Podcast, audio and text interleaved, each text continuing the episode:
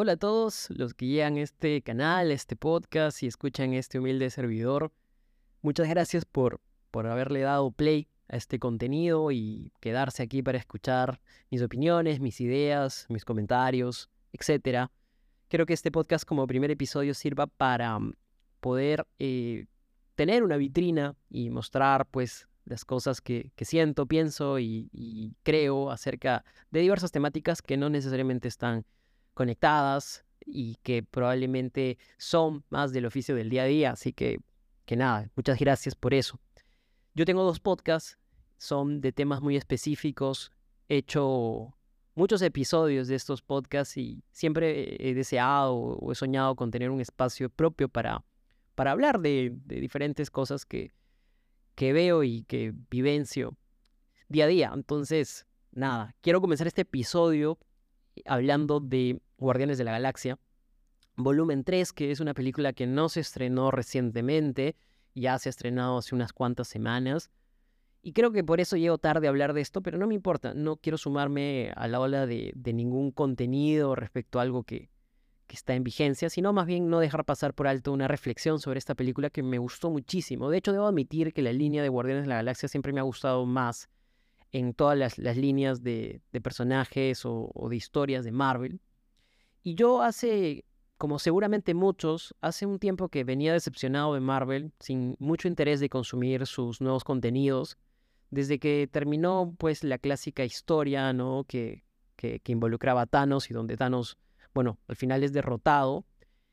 De ahí vinieron contenidos o películas que creo que, salvo muy pocas, eh, la mayoría no, ser, no, no, no, no son rescatables. Sobre todo proponiendo temas de agenda que me parecían bien ridículos, por supuesto con un humor que ya no, ya no gozaba y por supuesto con, tramas creo medio forzadas, tratando de sacar siempre personajes eh, queridos por la audiencia, pero forzando mucho también el, el, la línea argumentativa. Entonces, nada, llega Guardianes y yo sin mucha expectativa, la verdad no, no pensaba verla o pensaba verla ya muy, mucho después. Pero empecé a ver o escuchar las críticas de, la película y me pareció que, valía la pena. Así que nada, fui, eh, bueno, la vimos con, con mi enamorada y, y, la verdad quedé muy encantado. Quedé muy encantado porque creo que es una película que al margen Mm, al margen de la parte cinematográfica, creo que deja muchos mensajes. Creo que deja mensajes que valen la pena tomar y considerar, sobre todo a la actualidad. Creo que uno de los mensajes que más me gustó de esta película es el tema del maltrato animal. Vivimos en una sociedad que sí valora mucho más a los animales y los, y los, y los cuida, pero también se expone cada vez eh, la crueldad del ser humano en cuanto al trato que le damos a, a estos seres, ¿no? Y a estos seres vivos. Y creo que la humanidad en sí misma puede llegar a ser muy cruel, y es muy cruel en efecto, ¿no? No porque existan personas que sí se preocupan por los animales, no quiere decir que hayan personas que realmente no les importa que y que, y que por sobre todo pues este los maltratan. Entonces, es una película muy bonita donde la historia de Rocket Raccoon creo que propone eso.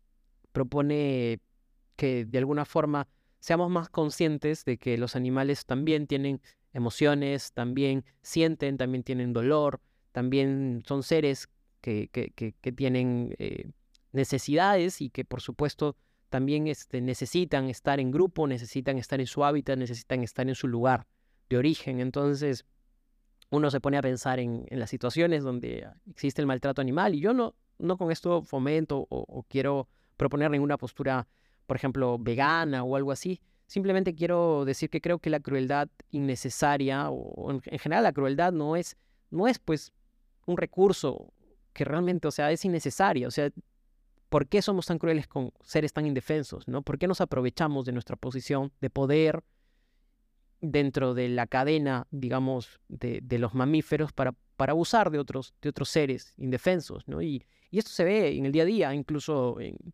la gente que, que malamente adquiere una mascota sin, la, sin, sin, tener la capacidad para poder cuidarla o sin tener la, la, real dimensión de lo que implica tener una mascota. Y, veo y se ven casos de cómo los abandonan, cómo los maltratan, cómo los tienen arriba en sus azoteas, cómo les pegan, cómo en general abusan de su poder. Y creo que esta película nos hace ver eso, ¿no? Fue, para mi enamorado fue un manojo de llantos, estas, estas situaciones que hacían retrospectiva un poco a la vida de, de Rocket. Pero para mí fue, sí, muy, muy, muy emocional, muy, eh, muy sensible también. Entonces creo que ese es uno de, las, de, las, los primeros mensajes que me gusta de Guardianes de la Galaxia. Luego creo yo que, que, propone también un humor muy interesante, un humor bien, bien, bien particular, porque, o sea, tienes diferentes tipos de, de humor. Me gusta mucho el humor de Drax, que es un humor de, de, hacerse el tonto, es un humor como de, de no sé, de, no importarle las cosas eh, delicadas en el momento delicado, es un humor tor de alguien que es reflejado como una persona torpe, un poco bruta, pero, pero que en el fondo pues es un genial elemento de la película. Me, gusta mucho, me gusta mucho Drax y, me gusta esta eh, relación que, que le han puesto con, con la Mantis.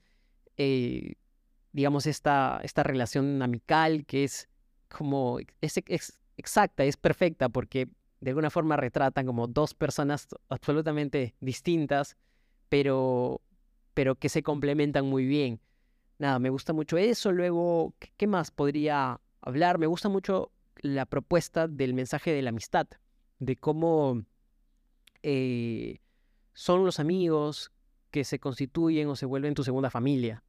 Y ese es el caso de los guardianes. Incluso en los peores momentos, la película creo que retrata que muchas veces no nos vamos a llevar bien, no vamos a compartir ideas, no siempre vamos a estar en la misma línea, no todo va a ser bonito con los amigos.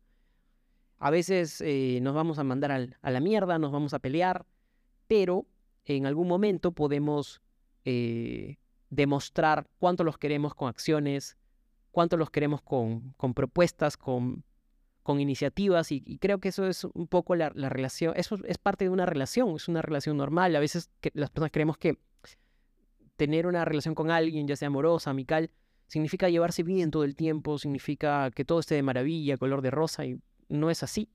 Creo yo que, que lo que importa es, es lo que en el, al final hagamos, al final cómo nos comportemos, cómo seamos de ellos, que seamos siempre leales a ellos o a ellas. Eso es un gran mensaje de esta película. Y por supuesto, eh, en general, creo yo que también habla de, de, vencer los miedos, ¿no? Me gustó mucho la escena de, de, este, de, este, de este patita que que tenía, que le habían legado la flecha de, Quill, este, del, del, papá adoptivo de Quill, y que durante el inicio de la película no podía controlar la flecha con su poder mental y que en muchos casos estaba, vivía frustrado por no equipararse y no ser como, como él.